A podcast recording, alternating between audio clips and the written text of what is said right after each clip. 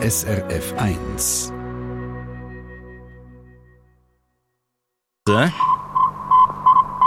Westen hat wegen Sputnik 1 einen richtigen Sputnik-Schock bekommen. Heute kreisen rund 5500 Satelliten um die Erde. Ich korrigiere, rund 5500 und eine. SRF 1 Wetterfrage.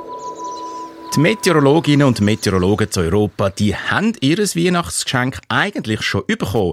Also auch die von SRF Meteo, also auch du, Nicole Glaus. Genau, und zwar ein neuer Wettersatellit. Also alles wird ja irgendwann so ein bisschen älter, auch Wettersatelliten. Und darum hat die Europäische Agentur für Wettersatelliten EUMETSAT mit der Europäischen Weltraumorganisation ESA Mitte Dezember den ersten Satellit von einer neuen Generation ins All gebracht. Hm, bedeutet die neuen Satelliten, die da aufspediert werden, dass ihr das Wetter in Zukunft noch früher und noch genauer könnt verraten Also, dass ihr zum Beispiel schon Mitte November wisst, ob es weisse Weihnachten gibt oder nicht? Ja, nein, leider nicht. Es geht beim neuen Wettersatellitensystem nicht um die Langzeitprognose, sondern vielmehr um die kurzfristigen Wetterprognosen. Also ganz konkret sollten wir Meteorologinnen in Zukunft dank der neuen Wettersatelliten unter anderem besser können voraussagen, ob zum Beispiel jetzt dein Grillfest am Sommerabend Abend einem Gewitter zum Opfer fällt oder nicht. Ein wichtiger Teil des neuen Systems ist nämlich, die Gewitterprognose zu verbessern. Aber es geht natürlich in diesem Zusammenhang jetzt nicht einfach nur darum, eine Grillparty genauer zu planen. Wobei Grillpartys natürlich sehr wichtige Anlässe sind. Aber was haben wir denn konkret im Auge? Ja, zusammen mit Gewitter gehen Hagel und Starkregen häufig Hand in Hand. Das Ziel ist, solche Gewitter mit Unwetterpotenzial und generell Unwetter wie zum Beispiel heftige Regenereignisse oder Stürme früher zu erkennen und damit die kurzfristige Unwettervorhersage zu verbessern.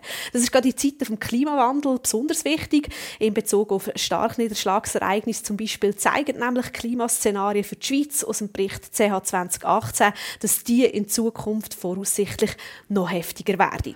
Und mit einer genauen, früheren Warnung kann man unter Umständen sogar Menschenleben retten. Ohne allzu technisch werden, Nicole Klaus, wie funktioniert das neue Satellitensystem? Es sind insgesamt drei neue Satelliten von zwei unterschiedlichen Typen. Also jetzt ganz vereinfacht gesagt, der eine macht Bilder, der andere misst vertikal durch die ganze Atmosphäre durch. Ein so ein Satellit, der Bilder macht, der ist jetzt eben seit zwei Wochen im Weltall. Der, der kennt sogar aus einer Höhe von 36'000 Kilometern noch Blitze bei uns. Er macht alle zehn Minuten ein Bild von ganz Europa. Und nebst Blitzen gibt er eben dann zum Beispiel auch Infos über Wolken und ihre Eigenschaften oder zeigt während Dürreperioden, wo es genau Waldbrände gibt. Der zweite von diesen Satelliten, der so Bilder macht, der wird erst 2025 ins All gebracht und der macht dann eben sogar alle zweieinhalb Minuten eine Aufnahme. Und das wird dann eben gerade für die Prognose von unwetterartigen Gewittern entscheidend. Hm, das klingt tatsächlich vielversprechend, das neue System. Kann man in dem Fall sagen, eure Wetterprognosen werden zwar nicht langfristiger, aber besser? ja, es wäre schön, wenn ich das jetzt so absolut definitiv könnte sagen. Also es wird jetzt nicht einfach alles besser in der Wetterprognose, weil es ja eben vor allem um die kurzfristige Wetterentwicklung geht. Und eben unsere Prognosemöglichkeiten werden jetzt auch nicht sofort besser.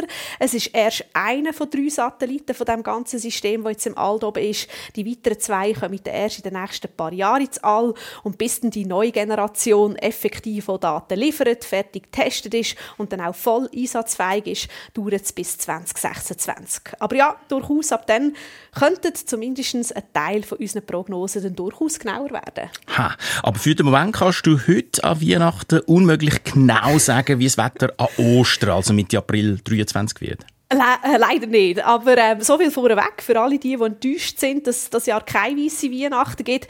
Wenn man die Messstation St. Gallen nimmt, dann ist es so, dass es in den letzten zehn Jahren etwa gleich häufig vorgekommen ist, dass es am Ostersonntag geschneit hat wie an Weihnachten. Also vielleicht, wer weiß, gibt es einfach grüne Weihnachten und dafür dann weiße Ostern. Bei weißen Ostern einfach die gekochten Eier ungefärbt in den Schnee legen, da sind sie schon super versteckt. Vielen Dank, Nico Klaus, und dir ganz schöne Festtage. Danke gleichfalls. Eine Sendung von SRF1. Mehr Informationen und Podcasts auf srf1.ch.